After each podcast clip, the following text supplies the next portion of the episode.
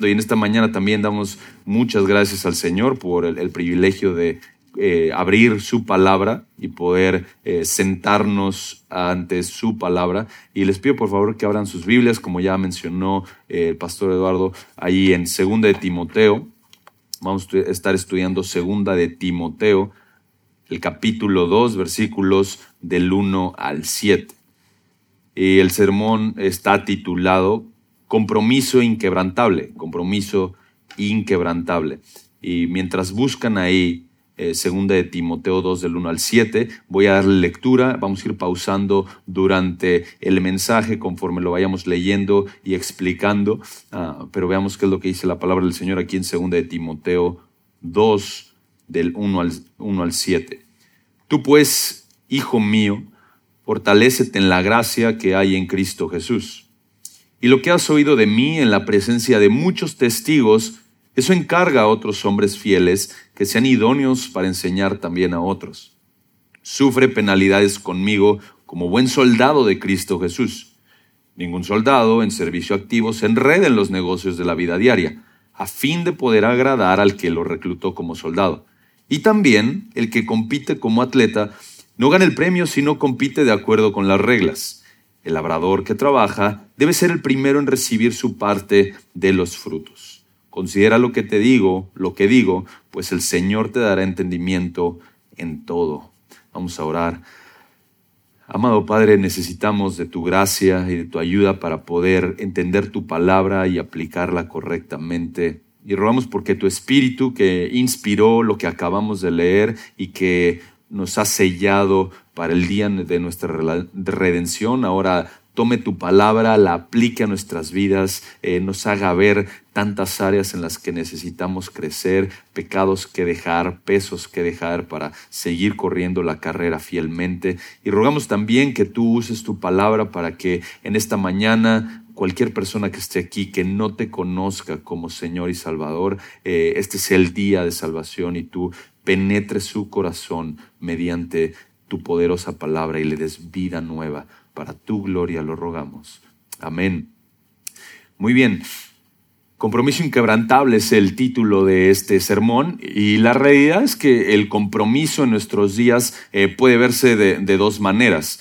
El compromiso es apreciado por eh, las marcas y es compromiso apreciado por el marketing. Por ejemplo, eh, tú quieres lealtad de tus clientes y quieres lealtad de aquellos eh, con los que interactúas para que tu negocio siga creciendo. Pero al mismo tiempo, a título personal, también el compromiso es muy despreciado. Los niveles de divorcio están por los cielos, incluso la familia es atacada y despreciada. Y el punto es que el compromiso no es considerado como algo realmente honorable, no es considerado como algo que realmente valga la pena invertir el tiempo y el esfuerzo. ¿Por qué? Porque ser comprometido, tener un compromiso que no se mueve, que es inconmovible, que es inquebrantable, requiere disciplina, esfuerzo, trabajo y muchas veces sufrimiento.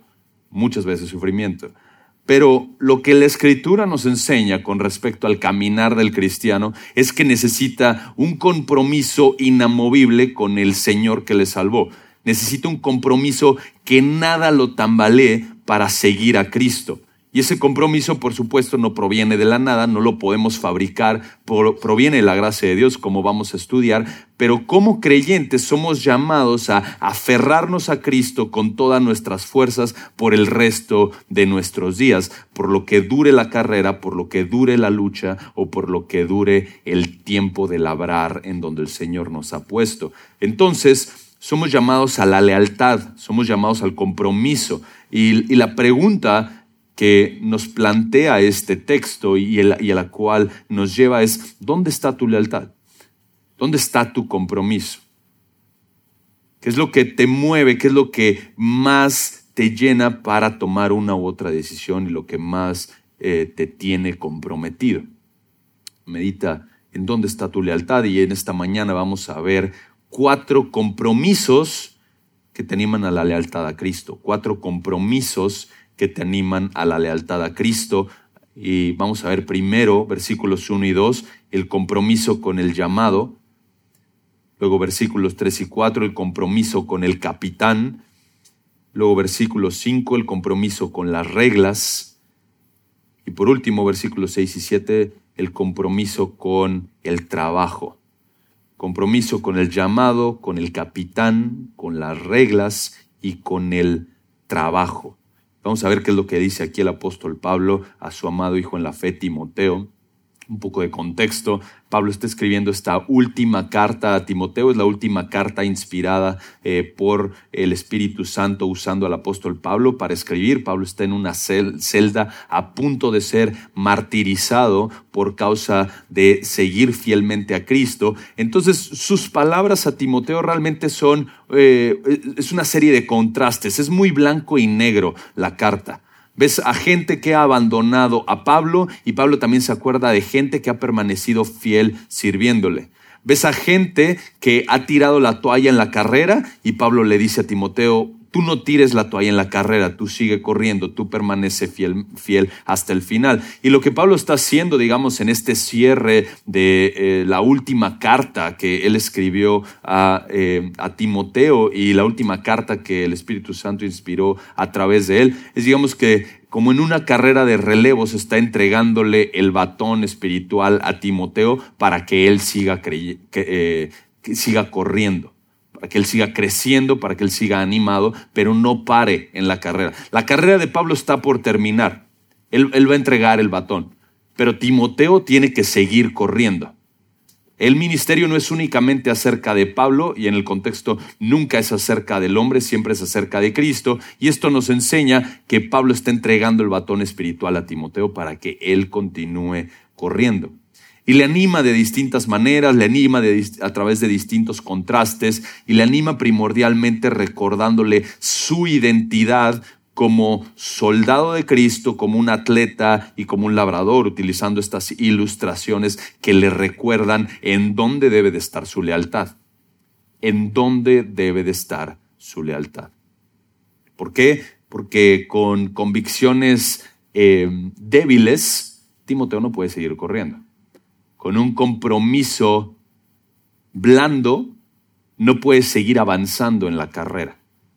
Necesita un compromiso firme y sólido y convicciones inquebrantables para perseverar, luchando en la batalla como soldado, corriendo en la carrera como atleta y labrando la tierra aunque sus manos estén llenas de heridas.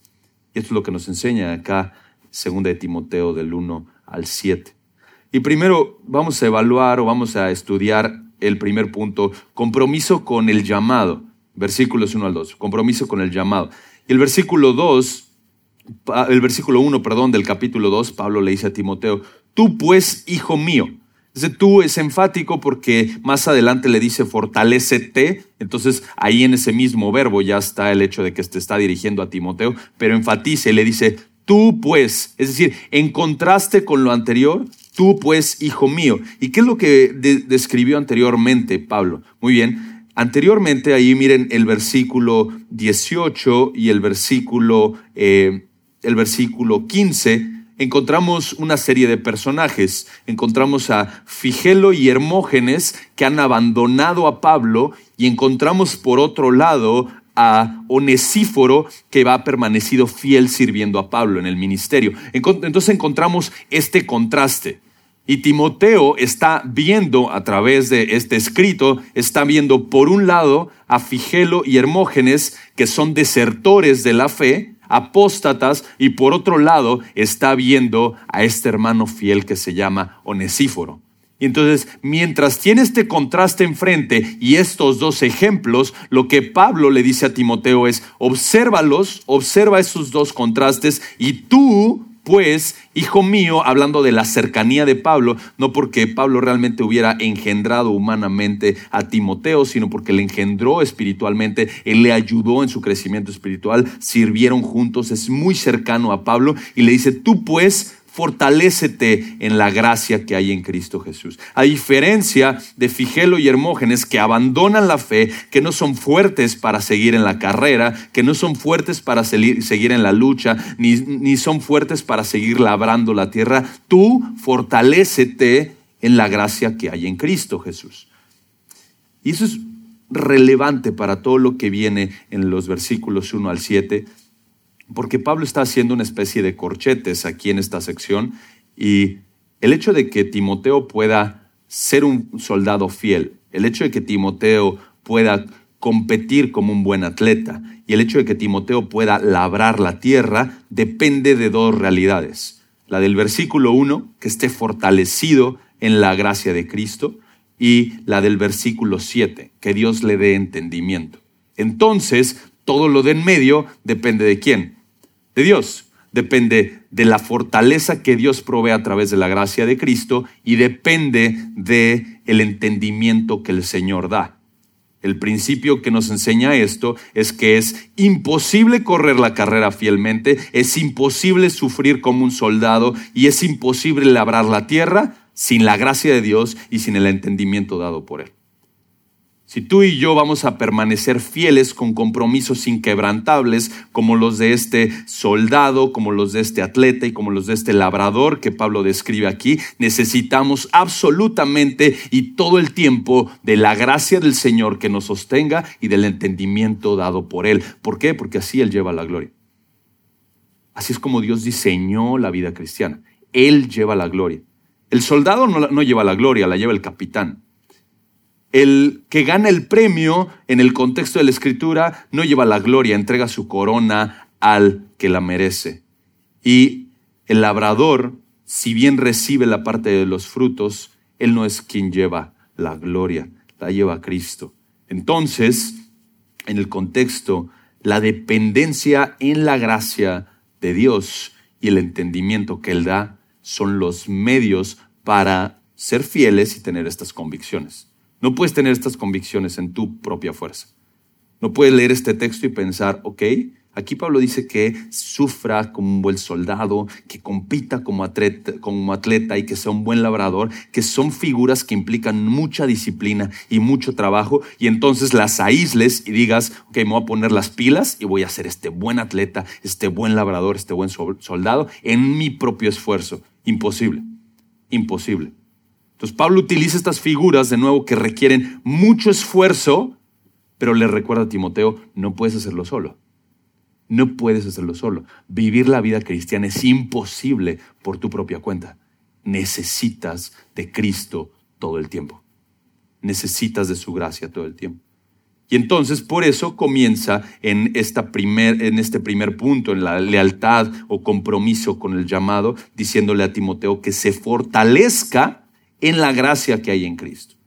Esta idea de, fortalecerse es que para obedecer necesita encontrar Timoteo y tú y yo necesitamos encontrar nuestra capacidad, fortaleza y ánimo en la gracia de Jesús. E, e, esa es la esfera, la fuente de poder, si lo queremos ver así. Desconectado de esa fuente de poder, de que es la gracia de Cristo, no puedes cumplir con lo que viene más adelante. No puedes ser sufrir como un soldado, no puedes aguantar como un atleta y no puedes labrar fielmente como este labrador. Entonces, la pregunta es, ¿qué es la gracia de Jesús? Si Timoteo debe de encontrar ahí su fuente de poder, su fortaleza, y eso es un mandato de Pablo, entonces, ¿qué es la gracia que hay en Cristo Jesús? De manera simplemente definida, es el regalo inmerecido que se encuentra en Cristo. Esto es el Evangelio. Es un resumen del Evangelio. Entonces, la manera en la que Timoteo va a poder permanecer fiel con convicciones fuertes es recordándose una y otra y otra vez, estoy aquí por gracia, sirvo a Cristo por gracia, Él murió por mí, Él merece toda la gloria, Él resucitó, Él va a regresar y eso es toda la fuerza que necesito para seguir siendo fiel a Él. No importa en dónde Dios te haya puesto, en el Evangelio, recordarte el Evangelio una y otra y otra vez, ahí es donde vas a encontrar la fuerza para levantarte y decir, ok, voy a honrar a Dios hoy. Este día que el Señor me regaló, este domingo, lunes, en donde el Señor te haya puesto el día que sea, voy a usarlo para la gloria de Dios. Y eso va a provenir de que estés fortalecido en lo que Dios mismo dice acerca de su Evangelio. Y hoy encontramos montones de presentaciones falsas del Evangelio, montones de presentaciones falsas de la gracia de Dios. Dios quiere que prosperes, Dios quiere que tengas salud, Dios quiere, y, montón, montones de mentiras. Pero cuando vemos lo que dice la Biblia y el hecho de que Cristo fue a una cruz a morir por nosotros y darnos vida eterna, vida en abundancia, prosperidad espiritual, matando nuestro pecado y que prometió que así como Él resucitó, Él nos resucitará y nos llevará con Él. Esa es la gracia de Dios, ese es el Evangelio que necesitas para seguir día con día. Es lo que necesitas recordarte. Entonces, la pregunta es, si esa es la fuente de poder, el Evangelio, cómo me conecto a la fuente de poder, cómo, cómo me meto en esa esfera de fortaleza. Y la idea es que necesitamos una y otra vez llenarnos del combustible del Evangelio, trayendo a nuestra mente de manera disciplinada lo que Dios dice acerca del Evangelio. Necesitamos de alguna manera predicarnos el Evangelio cada día, una y otra y otra vez y varias veces durante el día. Y cuando somos tentados con el pecado y cuando tropezamos y nos damos cuenta, estoy tomando esta decisión de manera carnal, lo que necesito es pensar, Cristo murió para que yo viva para su gloria. Cristo vivió una vida perfecta para que yo le honre. Y entonces me recuerdo una y otra vez, necesito de Cristo, necesito del Evangelio, y Él me ha dado su Espíritu Santo para que viva de una manera que le honre, que le traiga gloria. Entonces necesito de su gracia y necesito, digamos, este, eh, meterme en esta esfera de fortaleza, conectarme a esta fuente de poder del Evangelio para seguir corriendo y seguir labrando y seguir luchando como un buen soldado. Y la realidad es que el punto de, esta sección es que la gracia de Dios es dinámica, te, mueve. Cuando Dios te salva y te coloca, te une a Cristo y te, eh, da su Espíritu Santo, esa gracia, el Evangelio, es dinámico, no, no te deja estático te lleva a que le sirvas, a que sigas corriendo, a que sigas labrando, a que sigas luchando. No te deja quieto. ¿Por qué? Porque antes que estabas muertos, muerto en delitos y pecados, ahora tienes vida en Cristo y ahora puedes vivir para su gloria. Antes no. Pero si ahora tienes vida en Cristo, entonces esa gracia te mueve a servir. Y el ejemplo, el ejemplo más sencillo de eso es eh, cuando un bebé nace y aunque, aunque sea pequeñito, ahí está, pum, pum, moviéndose, ¿no? Y, conforme va pasando el tiempo, tú estás viendo, se mueve más y tiene más energía que yo, ¿no? Y lo, y lo cargas y a veces te empuja y te mueve y te jala el pelo, pero y está moviéndose. ¿Y qué, qué te demuestra eso? ¿Qué te demuestra eso? Que tiene vida, De la misma manera, la gracia de Dios es dinámica, te mueve con esa vida nueva que tienes en Cristo para servirle fielmente. Entonces necesitas recordarte una y otra vez tengo lo suficiente en Cristo, tengo la gracia que necesito para servirle fielmente. Entonces, Pablo anima a Timoteo a que sea fiel al llamado, a que esté comprometido con lo que Dios le ha llamado. Y luego el versículo 2 dice, y lo que has oído de mí en la presencia de muchos testigos. Ese lo tiene una idea definida y es el contenido de la enseñanza del apóstol Pablo a las iglesias y en particular donde Timoteo ha estado presente. Y Timoteo ha acompañado a Pablo en el ministerio ya durante un rato. O sea, Pablo está al cierre de su vida y Timoteo ha estado con él en, una, en varias iglesias bastante complejas. Ha estado con Pablo, por ejemplo, en Corinto. Y ahí en donde la gente cuestionaba su apostolado y donde eh, se burlaban de Pablo y donde no querían escucharlo y donde había un montón de inmoralidad y todo, él vio a Pablo servir fielmente. Y entonces Pablo le puede decir a Timoteo, ¿sabes qué, Timoteo? Lo que te he dicho, tú has visto eso en la práctica. Tú has visto cómo lo he proclamado sin temor a nada. Tú has visto que en medio de la adversidad que implica el ministerio, el dolor que implica el ministerio, tú me has visto ser fiel, no tirar la toalla y no cambiarle un poquito para que la gente esté más tranquila. oye Pablo, no hables del pecado, mira, la gente se va a ofender. Está en el texto, hay que predicar. Oye, no, no hable de la santidad de Dios, mejor hable solo del amor de Dios, con eso es suficiente. No puedo presentar a un Dios a medias. Y entonces Pablo puede apelar a Timoteo y decirle, hay testigos, hay gente que ha visto y ha notado cómo yo he permanecido fiel a la palabra, a ese contenido de enseñanza. Timoteo, tú no hagas algo diferente. Haz lo mismo. Haz lo mismo. Lo que has oído de mí, le dice Pablo, en la presencia de muchos testigos, eso encarga o entrega a hombres fieles que sean idóneos para enseñar también a otros. Y entonces, mediante la fuerza de la gracia de Cristo, del versículo 1, es que Timoteo puede entonces tener un compromiso con su llamado, que es transferir la enseñanza apostólica a la siguiente generación. Eh, Timoteo no tiene que inventar la enseñanza, no es un innovador religioso, lo único que tiene que hacer Timoteo es, escuché esto de Pablo, eso es lo que me entregó, esto va para la siguiente generación. Sin agregarle, sin quitarle, sin ponerle, esto es lo que va para la siguiente generación. Y entonces nos habla de un compromiso con la verdad de la Escritura. Entonces habla de un compromiso con la sana doctrina y eso es lo que Timoteo es llamado. Estar comprometido con el llamado del Señor y no ser un innovador. No tiene que inventar maneras de alcanzar a la gente. Él no tiene que inventar formas de hacer iglesia. Él tiene que tomar la enseñanza apostólica, ser fiel a ella y transmitirla. Ese es su llamado. No es y no es distinto hoy. No es distinto para nosotros. El Señor ha dado claridad de cómo tenemos que vivir la vida cristiana. Así que no tenemos que pensar en innovar cómo vivir la vida cristiana. No, ¿sabes qué? Dios, Pastor Eduardo decía esto en el preguntas y respuestas del, retiro. No, tal vez este es tu diseño y este es tu llamado, pero no para mí. No, eres tan sabio en esta área. Este, esta idea que yo tengo es más innovadora, es mejor. Cualquier ámbito de tu vida como creyente está bajo el señorío de Cristo y está dictado por la sana doctrina, entonces no tienes que intentar innovar cómo vivir la vida cristiana. Lo que necesitamos es fidelidad, compromiso a lo que Dios nos ha llamado.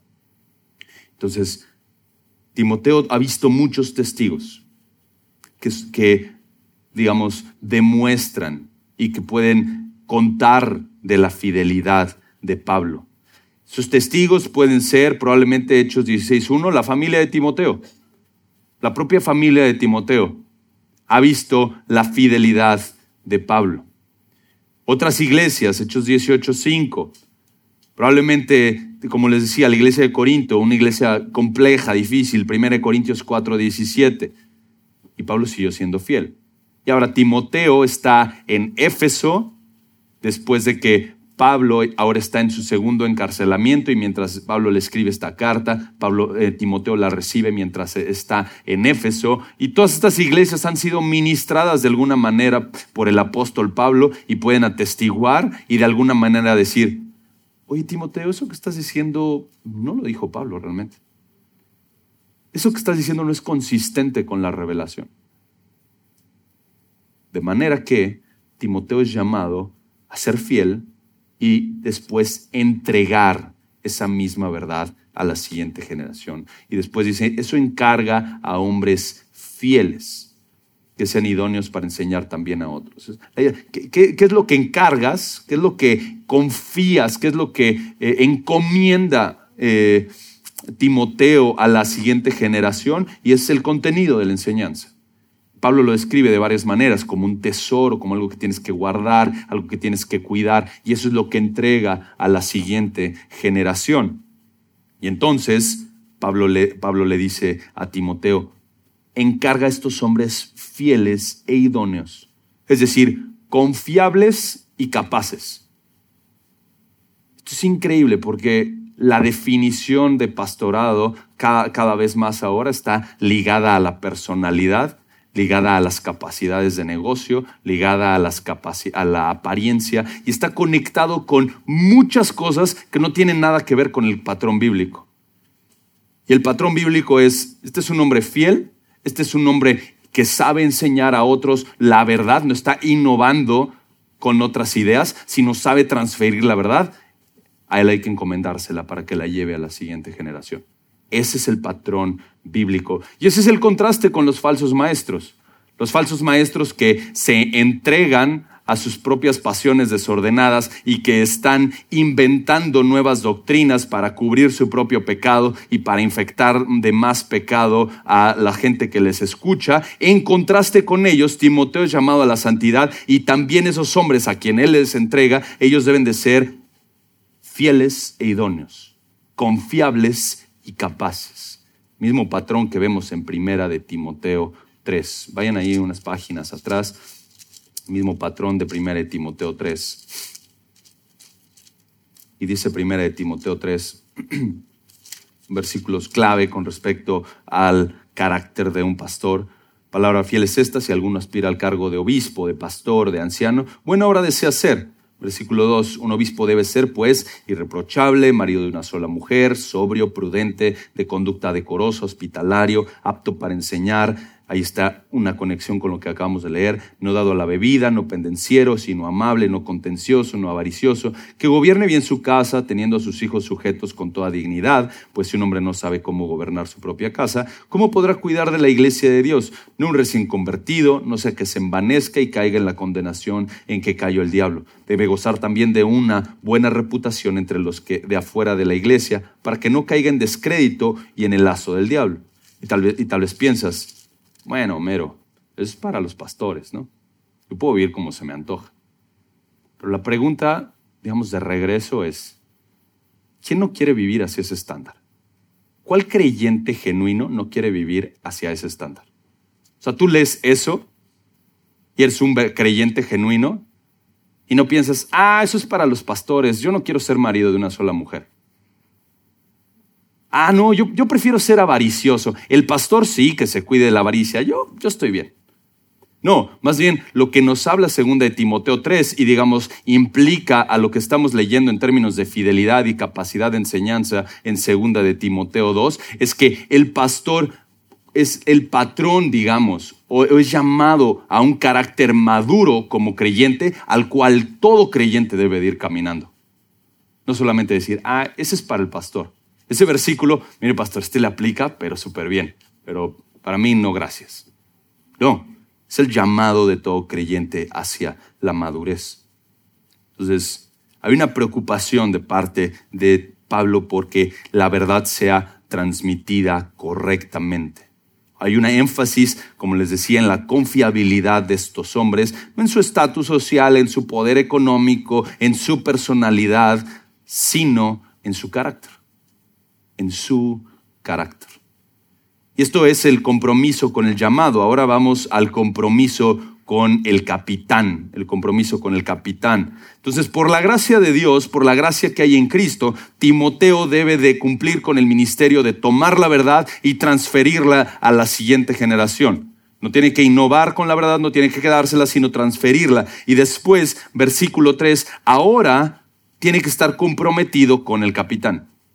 Y Pablo le dice el versículo 3, sufre penalidades. Y, la Biblia de las, Américas agrega conmigo, porque en el original tiene esta idea de una invitación a sufrir en conjunto. Ven, ven, ven, ven, Timoteo, ven, ven. No te quedes allá. Te invito a que sufras conmigo en el ministerio. Ven, ven, ven y siente el dolor que implica seguir a Cristo fielmente. Ven, ven, Timoteo, sufre conmigo.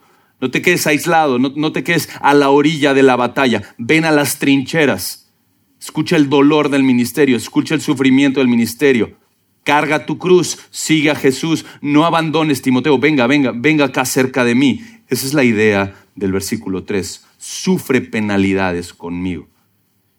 Y la idea del sufrimiento en el contexto de la vida cristiana o, este mandato de Pablo de acompañarle en el sufrimiento, por supuesto que depende de la gracia de Dios del versículo 1.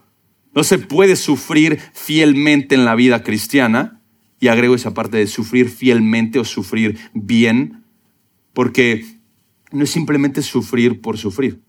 A veces el sufrimiento nos hace duros y amargados y rechazamos el consejo y rechazamos el, mandato bíblico. En contraste, Pablo anima a Timoteo a que sufra bien, a que sufra de manera que traiga honor a su capitán. Y le dice, sufre penalidades conmigo como soldado. Y el sufrimiento, como les decía, en la vida cristiana, esta invitación al dolor como parte de estar al frente de batalla, es que todo aquel que pertenece a Cristo es llamado a sufrir por Él de alguna u otra manera. De alguna u otra manera, si Él es el capitán y fue maltratado, ¿qué podemos esperar nosotros? ¿Acaso esperamos que somos dignos que se nos trate mejor que a Cristo? ¿Acaso creemos que nosotros somos mejores que nuestro capitán? Bueno, sí, al capitán lo maltrataron, pero mira, yo me voy a quedar aquí cómodo, ni siquiera en el frente de batalla, allá peleando el capitán, mis hermanos, yo estoy bien. No, somos llamados a unirnos al dolor del ministerio, al dolor de seguir fielmente a Cristo.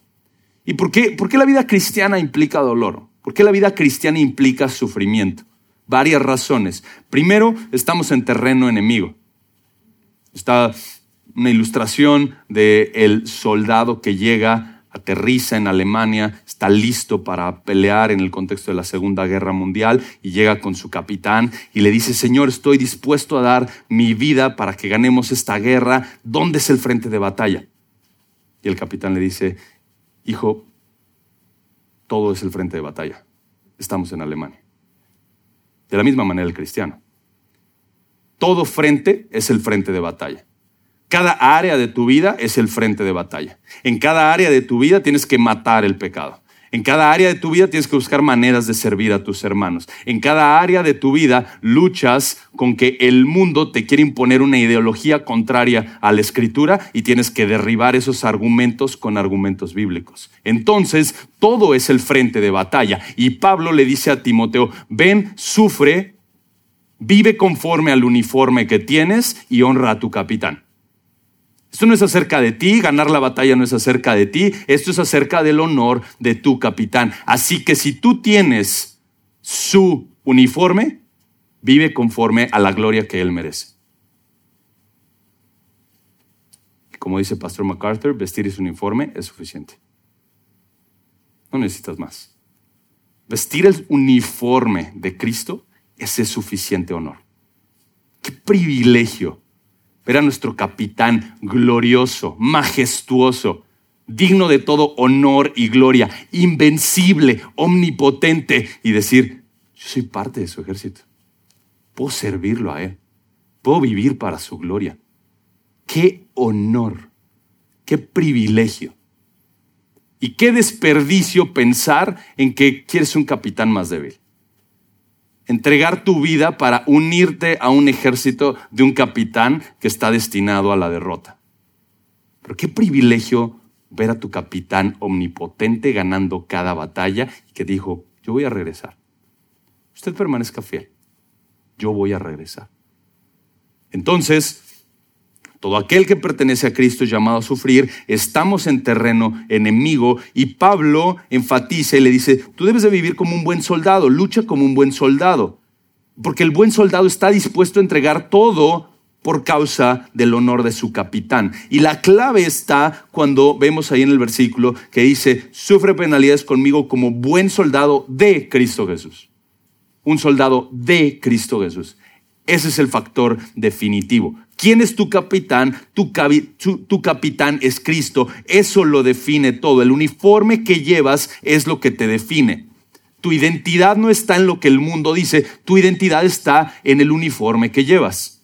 Debido a eso, si Cristo es el capitán más digno y más glorioso, entonces sufrir por él vale siempre la pena. Siempre vale la pena. Sufrir por Cristo, según Filipenses 1:29, vayan unas páginas ahí atrás. Sufrir por causa de Cristo es,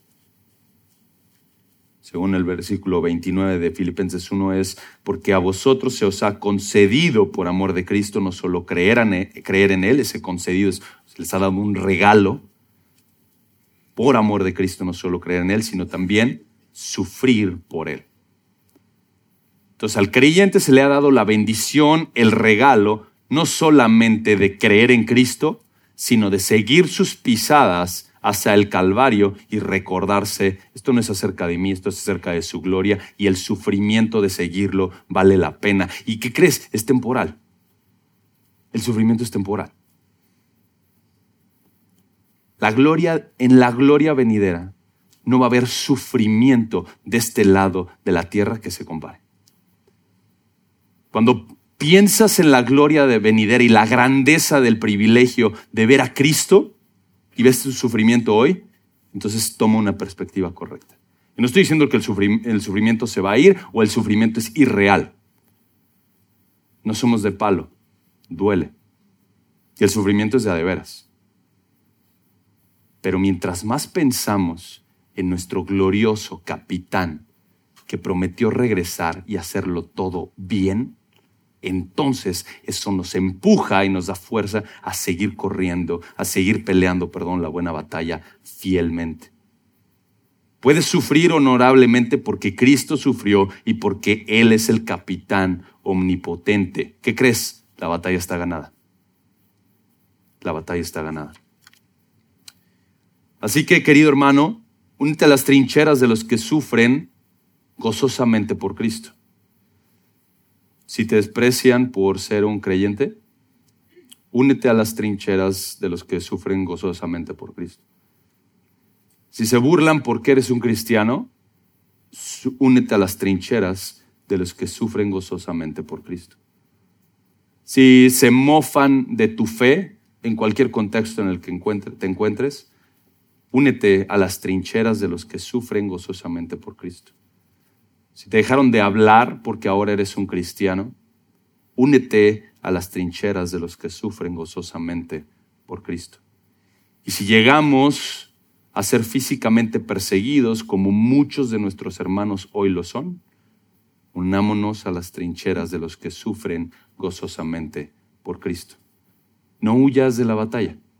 Si traes su uniforme, sé fiel a tu capitán. No abandones la batalla. El frente de batalla es en todos lados. ¿Y qué crees? La batalla no la puedes luchar solo. Necesitas de tus hermanos. Necesitas rodearte de soldados fuertes que te animen a ser más fuerte.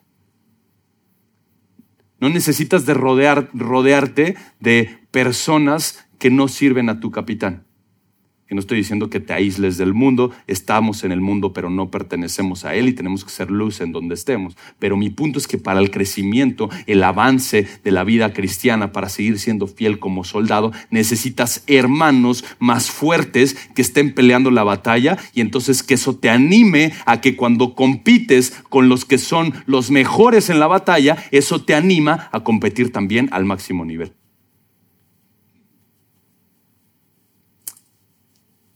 Y ningún soldado, versículo 4, en servicio activo se enreda en los negocios de la vida.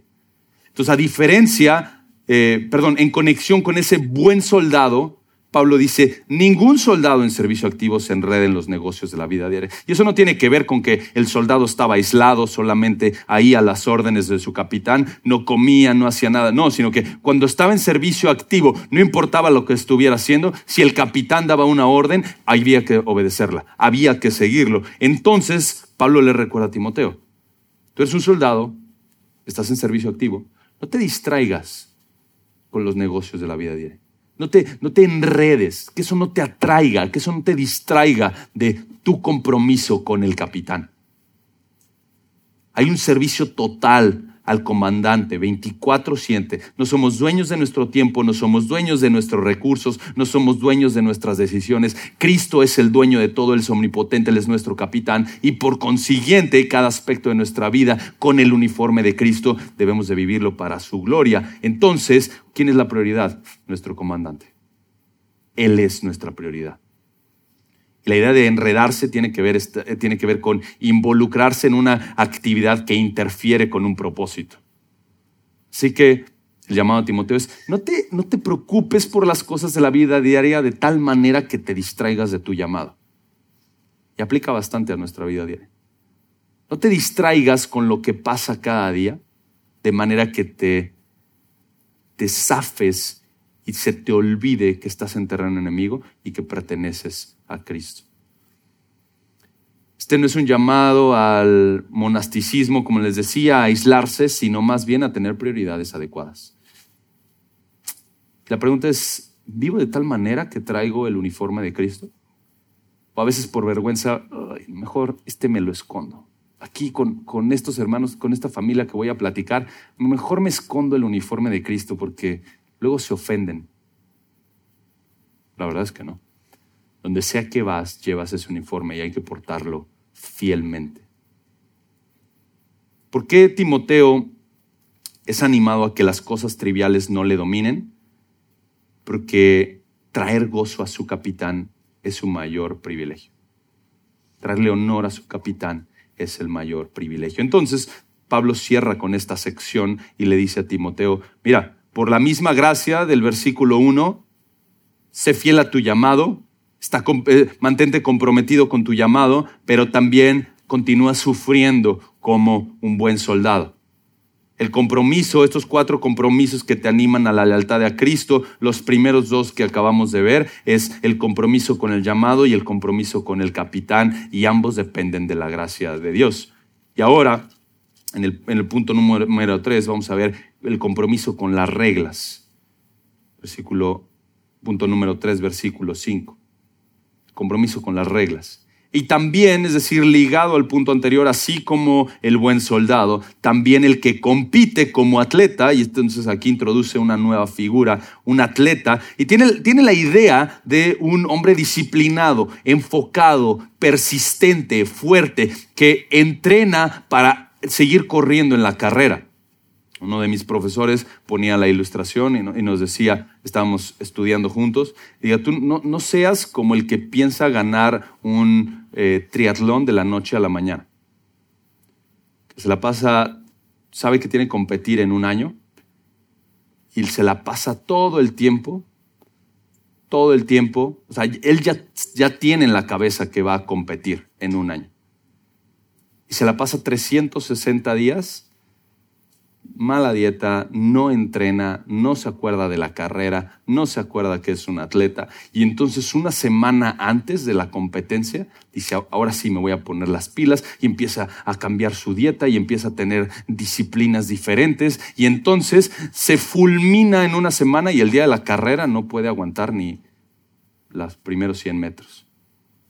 Entonces Pablo introduce esta idea de un atleta, uno disciplinado, que continúa corriendo la carrera, que sabe en dónde está, sabe hacia dónde se dirige y por consiguiente entiende su llamado como atleta y cómo debe de competir conforme a las reglas.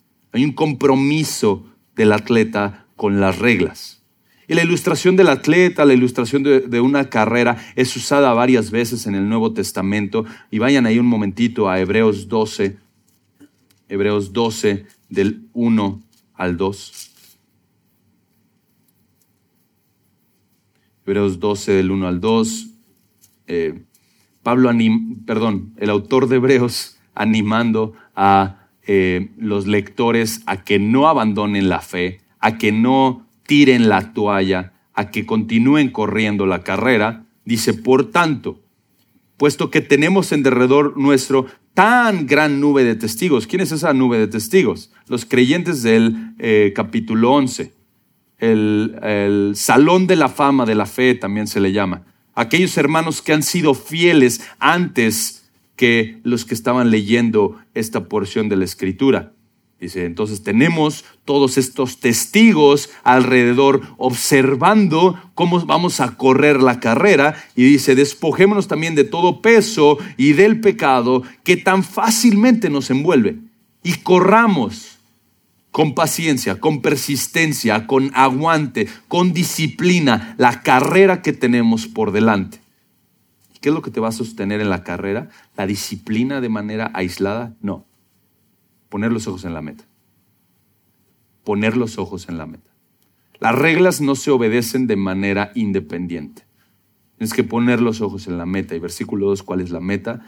Puestos los ojos en Jesús, el autor y consumador de la fe.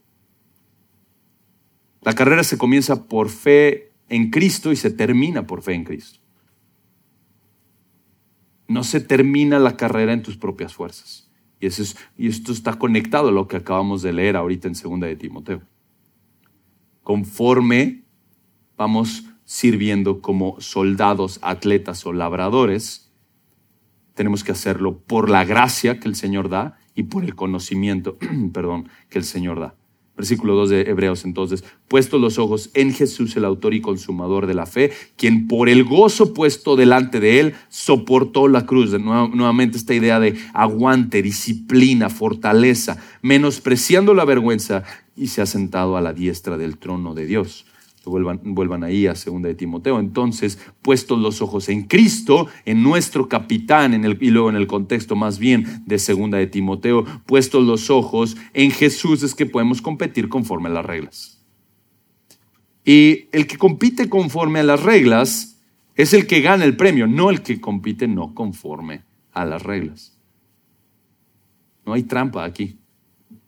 No hay manera de que ganes a, a tu manera. No hay forma de que ganes por tus propios medios.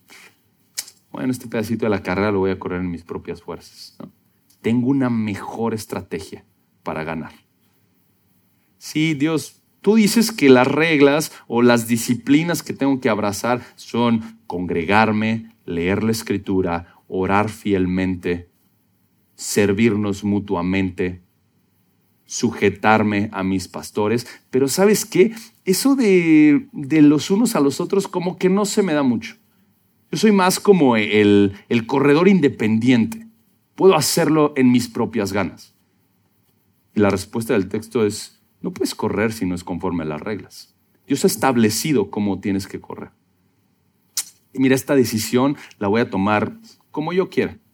Sí, los pastores me animan a que venga y tome su consejo, y que los escuche, me quieren mostrar amor sirviéndome con la escritura, dándome un consejo sabio y bíblico, pero sabes que esta decisión, no, que no se metan ellos, que ahí van a venir, que no, que la Biblia dice, no, no, no gracias. Entonces, la manera en la que tú rechazas las reglas que Dios ha establecido para correr la vida cristiana, ¿qué son esos? Simplemente tropiezos y tropiezos y tropiezos. Y lo dices, oye, es que no avanzo en mi madurez cristiana. Seguro es culpa de los hermanos. Seguro es culpa de la iglesia. No, es que, no, no, no, no. La verdad es que ahí nomás pura Biblia, no hay nada de emoción. Entonces, no, pues no, no puedo correr en la carrera cristiana. Y no te sujetas a las reglas, no corres conforme a las reglas y entonces no puedes crecer. ¿Y cuál es el ánimo acá? ¿Cuál es el ánimo acá? Que sigas corriendo conforme a las reglas. Si por la gracia de Dios amas la escritura y te deleitas en ella, si por la gracia de Dios te encanta pasar tiempo en oración delante del Padre. Si por la gracia de Dios tienes un deseo de someterte al liderazgo de una iglesia fiel, si por la gracia de Dios tienes ganas de servirte mutuamente los unos a los otros en el Nuevo Testamento, si por la gracia de Dios estás trabajando en eso, el ánimo es sígalo haciendo más, siga corriendo la carrera, adelante, siga siga obedeciendo esas reglas, porque esas reglas le van a ayudar a permanecer corriendo hasta el final. Y la tentación puede ser, bueno, tal vez esta regla no, no me ayuda tanto o esta no la dejo. No, no, abrázalas todas y sigue corriendo. El Señor ha diseñado la vida cristiana para que mediante esas disciplinas crezcamos, le amemos, le sirvamos y entonces corramos fielmente. De manera que el compromiso con las reglas implica disciplina, implica fortaleza, implica persistencia. Y la verdad es que eh, luchamos todo el tiempo con ser disciplinados. Y alguna vez eh, escuché una historia que le preguntaron a Pastor John que eh, cómo es que permanece, cómo es que era fiel en sus disciplinas como creyente, cómo podía empezar. Y, lo que respondió fue, sí, despiértate en la mañana y haz tu cama, ¿no? ¿Qué tiene, qué tiene que ver con eso, con las disciplinas cristianas, no? Y su punto era, haz algo de manera consistente y desarrolla disciplinas desde, una, desde el punto en el que estés en la vida. ¿Sabes que me falta disciplina para leer la escritura? Bueno, pon un patrón escrito y, y oblígate y muévete hacia ser disciplinado. ¿Por qué haces eso? Obviamente por la gracia de Dios. Pero el punto del texto es, sigue las reglas. Apúntate a las reglas que el Señor ha establecido, los medios de gracia que el Señor ha establecido. Pon los ojos también, ahí versículo 4, el compromiso con las reglas implica que pones los ojos en el galardón. Mira, dice, no, y también el que compite como atleta no gana el premio si no compite de acuerdo a las reglas. Está pensando en terminar la carrera y obtener el galardón que traiga honor a Jesús. Es interesante que este mismo concepto de la carrera, Pablo lo usa aquí mismo en 2 de Timoteo capítulo 4 y mira ahí el versículo 7, versículo famoso. Y dice, porque, versículo 6, capítulo 4, 2 de Timoteo, porque yo estoy para ser derramado como una ofrenda de libación y el tiempo de mi partida ha llegado. Él sabe que va a morir pronto por causa del Evangelio. Versículo 7, he peleado la buena batalla. Ya está la conexión ahí con lo que acabamos de leer. He peleado la buena batalla. He sido un buen soldado. He aguantado el sufrimiento en el ministerio. Y lo dice, y he terminado la carrera. He guardado la fe. ¿Y cuánto queremos decir eso al final de nuestros días? Señor, sosténme hasta el final de tal manera que pueda unirme a Pablo y decir, peleé la buena batalla, aguanté el sufrimiento, llegué al final de la carrera y guardé la fe. Entonces, sigue corriendo conforme a las reglas. Continúa corriendo conforme a las reglas no abandones la carrera, no abandones las reglas, sigue corriendo. ¿Por qué? Versículo 5, capítulo 5 de Segunda de Corintios, pongan una, una pausa ahí, Segunda de Corintios, capítulo 5. Pablo le dice a la iglesia de Corinto que él, versículo 9, versículo 9, dice, por eso, ya sea presentes o ausentes, ambicionamos serle agradables nuestra mayor ambición, nuestro mayor deseo es ser agradables a Cristo. ¿Por qué? Porque todos nosotros, está hablando de los creyentes, debemos comparecer ante el tribunal de Cristo para que cada uno sea recompensado por sus hechos estando en el cuerpo, de acuerdo con lo que hizo, sea bueno o sea malo. Esto no está hablando de salvación, está hablando de recompensa al cierre de la historia. Y la pregunta es, ¿quiero ser galardonado de tal manera que traiga honor a Jesús? Entonces sigue corriendo conforme a las reglas. Y por último, de estos cuatro compromisos que te animan a la lealtad a Cristo, ya vimos el compromiso con el llamado, ya vimos el compromiso con las reglas, y ahora vamos a ver el, eh, perdón, el compromiso con el capitán, el compromiso con las reglas, y ahora vamos a ver por último brevemente el compromiso con el trabajo el compromiso con el trabajo, el trabajo al que el Señor te ha llamado en el contexto del ministerio. Y dice versículo 6, el labrador que trabaja debe ser el primero en recibir su parte de los frutos. Entonces aquí ahora Pablo introduce una nueva imagen y dense cuenta que cada imagen, soldado, atleta, labrador, implica sufrimiento, implica dolor, implica disciplina. El labrador necesita callos en las manos y conforme vas avanzando, labrando y trabajando fuertemente para la obra del ministerio, de repente empiezan a calar las manos. Y de repente te das cuenta, uy, estas, estas heridas no las tenía cuando comencé a labrar. Y puedes tener la tentación de, eh, no, mejor, mejor que venga la lluvia y se encargue de, de labrar. Mejor que venga alguien más y trabaje esta tierra. Pero Pablo llama a Timoteo el labrador que trabaja que es fiel al llamado del Señor en el contexto del ministerio. Y esto no aplica únicamente, por supuesto, el énfasis es Timoteo, él en el contexto del ministerio pastoral, pero se extiende a cada creyente en la manera en la que el Señor le ha dotado para servir en el contexto de la iglesia local. Entonces, tú y yo como creyentes somos llamados a que el Señor, si el Señor nos ha puesto en una iglesia local en particular, esa iglesia necesita nuestros dones para que mi hermano de al lado continúe creciendo hacia la imagen de Cristo y labrar y trabajar ahí en donde el Señor me ha puesto. Probablemente no va a ser fácil, probablemente va a implicar heridas en las manos, pero somos llamados a labrar fielmente. Así que no abandone el arado. No, no, no deje el arado de lado. Siga labrando.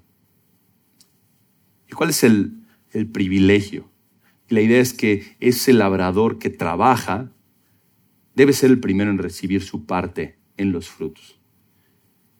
La idea del labrador se utiliza varias, varias veces en la escritura. Mateo 13, ustedes conocen la parábola del sembrador varias tierras y solo una tierra fructífera, pero lo interesante de esa parábola es que el labrador solo hace su trabajo. Dios es el que se encarga de dar el fruto. El labrador es el, el, sembrador, lo único que hace es sembrar la semilla. Interesante, no inventa una semilla, no le agrega cosas a la semilla para que crezca mejor, lo que hace es que siembra la semilla y el Señor se encargará de dar fruto. De la misma manera, el labrador tiene que ser fiel a su trabajo, sembrando, trabajando, y entonces, Gálatas 6.9, digamos, eh, recibir las primicias de los frutos, recibir el, el, gozo de los frutos. El que está labrando en el contexto del ministerio, entonces, trabajando mutuamente en el contexto del ministerio, tiene dos aspectos, ese fruto, ese premio que recibe por causa de servir. Y uno es el inmediato de tener el privilegio de servir a Cristo, de servir a tu hermano, el gozo que hay mutuo porque estás edificando a tu hermano, pero esto también apunta a un premio escatológico, a un fruto escatológico que te anima a seguir labrando y decir, esto valió la pena y fue para la gloria de Jesús. Este fruto valió la pena, fue para Él. Entonces, el labrador que recibe su parte en los frutos, de nuevo, Tú estás sirviendo de alguna manera en el contexto de la iglesia local porque Dios te ha dado dones y tienes que practicarlos unos a los otros. Y entonces ministras a tu hermano, te gozas porque obedeces a Jesús. Él es edificado y ahí está una primera parte de los frutos y eso apunta a un fruto futuro en el cual puedes deleitarte, buscar y honrar a Jesús mediante esa futura redención y gloria. Versículo 7 y con esto terminamos. Entonces, como dijimos, el soldado que aguanta en el frente de batalla, el atleta que no tira la toalla, y ese rimó y no, no fue planeado, y el labrador que trabaja fuerte en la tierra, no puede hacerlo de manera independiente. Necesitan de la gracia de Cristo y necesitan, por otro lado, del entendimiento que el Señor da. Y Pablo, versículo 7, exhorta a Timoteo, le dice, considera lo que te digo. Mira, Timoteo, ten en tu mente, trae a tu mente lo que te estoy diciendo. Manténlo ahí, considéralo, no lo abandones. Somos tan prontos para abandonar las exhortaciones y, el ánimo de la escritura. A veces leemos algo y decimos, uy, ¿qué pasó? ¿Qué fue lo que leí? Ya ni me acuerdo. Y nos distraemos tan fácil con las trivialidades del mundo. Y Pablo le dice a Timoteo, con la misma figura de persistencia y con la misma figura de disciplina, considera, entrena tu mente a que esto que te estoy diciendo habite ahí en tu cabeza. Y entonces, cuando esto está habitando en tu cabeza, en en tu mente, el Señor te dará entendimiento. Dios te dará la capacidad de entender lo que te digo para que entonces lo pongas en práctica. Y entonces a lo que Pablo está apuntando es a la mente de Timoteo. Timoteo, tú conoces esto. Tú sabes esto, tú has sido expuesto a la palabra, considéralo, tenlo en tu mente y el Señor mediante su Espíritu va a darte el entendimiento que necesitas para que lo apliques. ¿Cuál es el principio que encontramos acá entonces? Es que traigas a tu mente que consideres esto que acabamos de leer. Que no te vayas de, de, este sermón de esta mañana y que no te vayas cada domingo mientras tus pastores fielmente vienen al texto y te explican el texto y digas, bueno, ahí está otro sermón. Ya, ya estuvo. No, tráelo a tu cabeza medítalo, considéralo. Pregunta por hermanos más maduros, oye, ¿tú cómo le haces para pensar en el sermón durante la semana? No, pues recién lo suben, lo escucho otra vez, o tomo notas y después regreso a leerlas, o bueno, luego en la familia, el domingo en la tarde o el lunes leemos el pasaje que el pastor predicó, cualquier cosa. Busca estrategias que te ayuden a considerar lo que escuchas y entonces el Señor te dará entendimiento de cómo aplicar. No eches en saco roto tanto que se nos encomienda. No echemos en saco roto tanta gracia y tantos privilegios que tenemos de estar expuestos a la palabra de tantas maneras. Más que cualquier otra generación tenemos acceso a recursos bíblicos fieles que debemos de considerar y los dejamos de lado. Seamos buenos administradores de lo que el Señor nos ha dado y consideremos lo que el Señor nos habla a través de su palabra, en particular el llamado a ser comprometidos con el llamado, el capitán, las reglas y el trabajo. Y el Señor te dará el entendimiento que necesitas para que apliques estas verdades en donde sea que te encuentres. ¿Por qué? Porque su gracia sostiene a los suyos y el entendimiento a los suyos para que sean fieles soldados, fieles atletas y fieles labradores. Vamos ahora.